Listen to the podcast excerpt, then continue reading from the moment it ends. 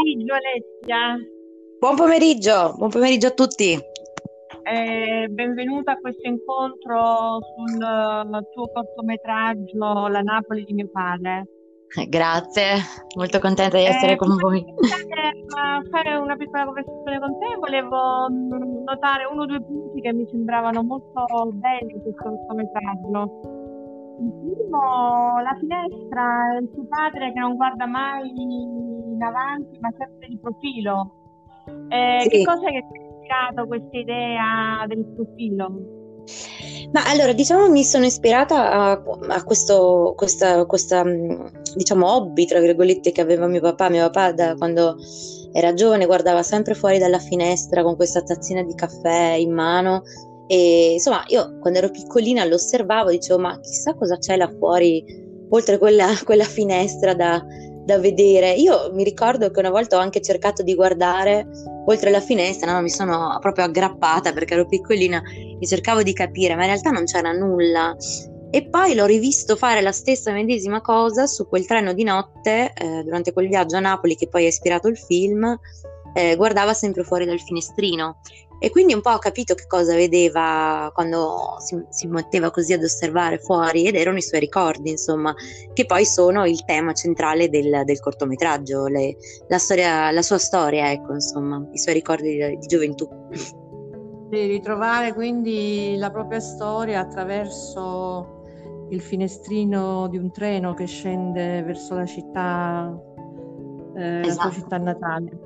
Esatto. E, anche il, il, questo tragitto in treno che si vede nel cortometraggio con questa idea di una generazione che per diversi anni si è spostata da Napoli verso le città del nord e quindi con questo ideale di ritornare nella propria città, ma che poi chiede naturalmente ai figli un, un, uno sforzo di immaginazione quasi, no? Perché tu non sei napoletana, sei esatto. a Verona, per cui e quindi tu quando scendevi in questo treno come la vivevi questa, questa avventura? Ma per me era poesia, per me era poesia, soprattutto quando prendevamo quei treni notturni che impiegavano 10-12 ore per tornare a casa perché mio papà adorava prendere quei treni e oggi si rifiuta di salire sulle frecce, preferisce i treni che impiegano molto tempo per, per tornare, perché effettivamente il viaggio ha anche un senso nel momento stesso in cui si sta, si sta viaggiando, si è su un mezzo di trasporto, no? E forse quando arriviamo così, così velocemente in aereo magari non ci rendiamo conto del, del tragitto che effettivamente abbiamo, abbiamo percorso.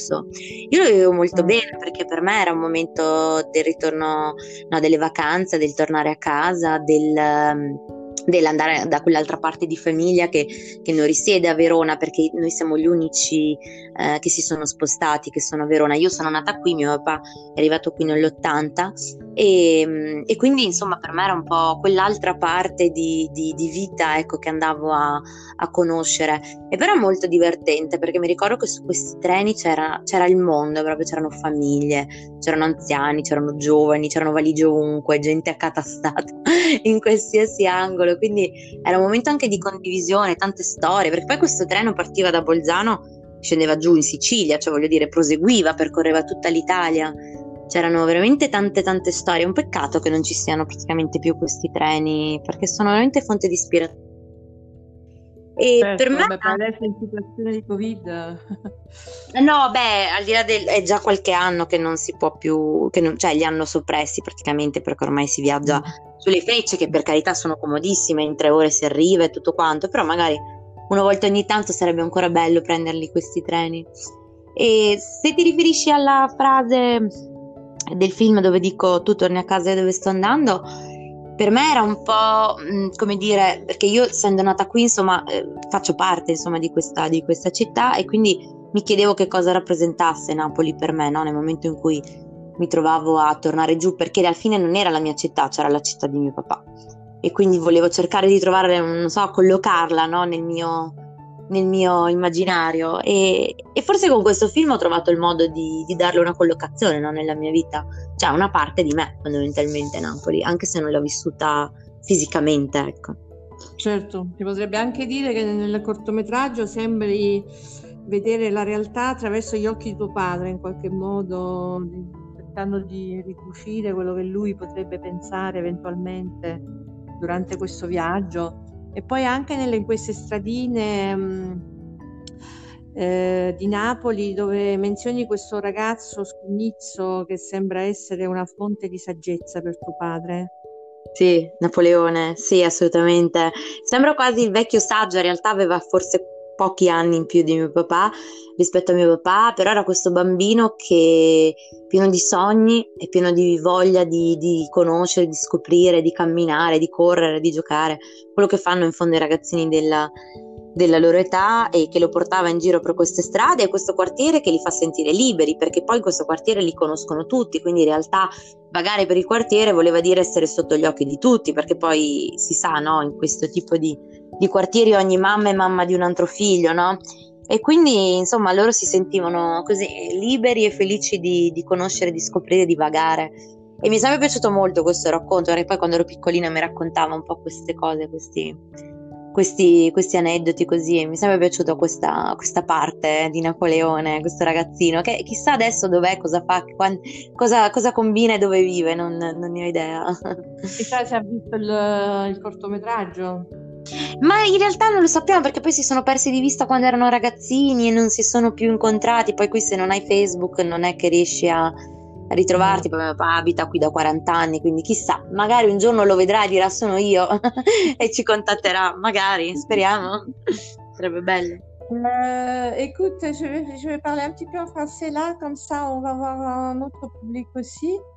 Et, D'accord. Euh, donc ce film qui s'appelle euh, La nappe de mon père, euh, je suppose que tu as eu un moment d'inspiration qui t'a qui t'a donné envie d'en parler. Tu peux nous dire que, quelle, quelle, a été ton inspiration, d'où c'est venu cette, d'où est venue cette idée pour toi oui. de, faire un court métrage?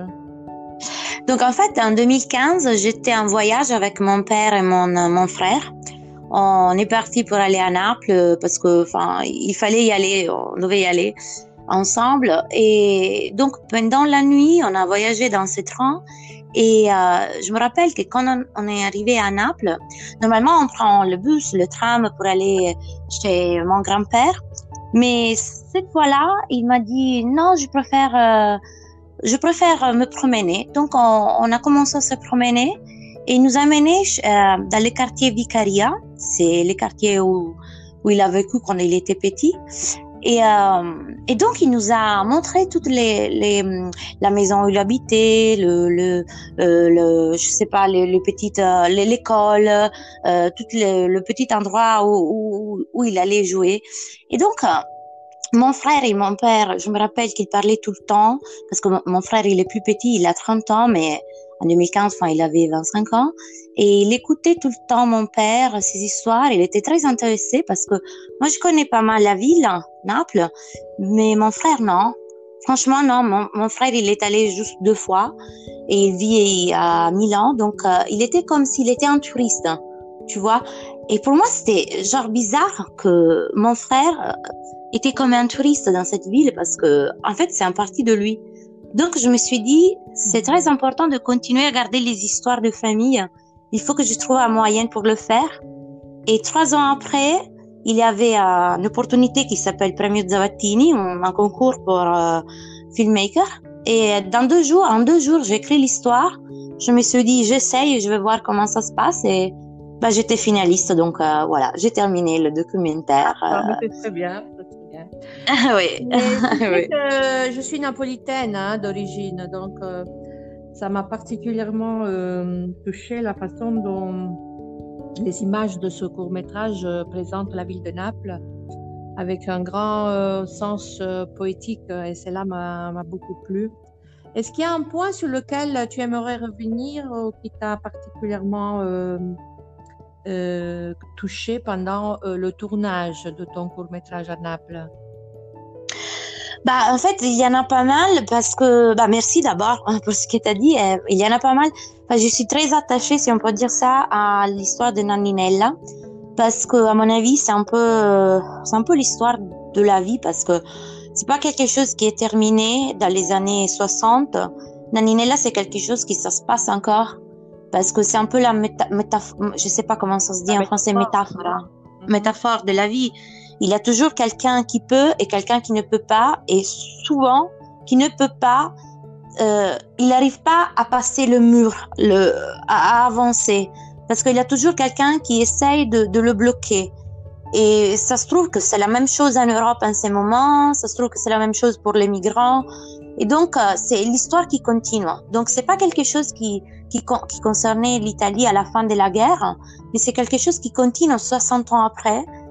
Et surtout, ça m'a beaucoup touché l'histoire de ma grand-mère qui, quand on change le quartier, et étant donné qu'elle parlait pas l'italien, ou peut-être le parlait, mais elle était plus, plus confortable à parler le dialecte, il se trouve dans un autre quartier. Elle n'arrive pas à parler italien, elle comprend pas les gens. Et, et ça se trouve que, qu'elle sort plus. Enfin, elle reste chez elle parce qu'elle a peur des gens, elle a peur d'être jugée. Et c'est quelque chose que, qui m'a fait réfléchir parce que je trouve que la culture, ça, ça doit pas être quelque chose qui, qui divide les gens, mais qui, mais qui l'assemble. Tu vois ce que je veux dire? Euh, oui, donc on a essayé de faire un peu le lien entre les générations, les liens entre les quartiers, euh, le lien entre deux, deux villes. C'est très intéressant parce que tu sais que l'objectif de mon magazine, c'est créer le lien entre différentes entités qui se parlent pas, euh, disons, de façon automatique. Donc, euh, j'ai trouvé, c'est pour ça que j'étais beaucoup charmée par le, par cette idée, parce que je trouve qu'il y a beaucoup de liens entre générations, liens entre villes, les quartiers, euh, les filles et les garçons. Donc, je trouvais que vraiment, euh, c'est très actuel, tout en, revenant sur une histoire qui est un peu plus ancienne. Ouais. Non, c'est vrai, parce que c'est vrai que maintenant, tout le monde parle italien. Enfin, c'est vrai tout le monde parle aussi le dialecte, mais tout le monde parle italien. On n'est pas dans les années 60. Mais souvent, on, a peur du, préjudice, préjudice hein, je sais pas, des gens parce que peut-être on, a moins d'argent ou on vient de notre ville ou on a une vie différente. Donc, c'est toujours l'histoire qui continue en fait. Là, c'était les dialectes. Aujourd'hui, c'est c'est d'autres choses, donc ça continue. Voilà. Oui, tout à fait. ça reste toujours d'actualité.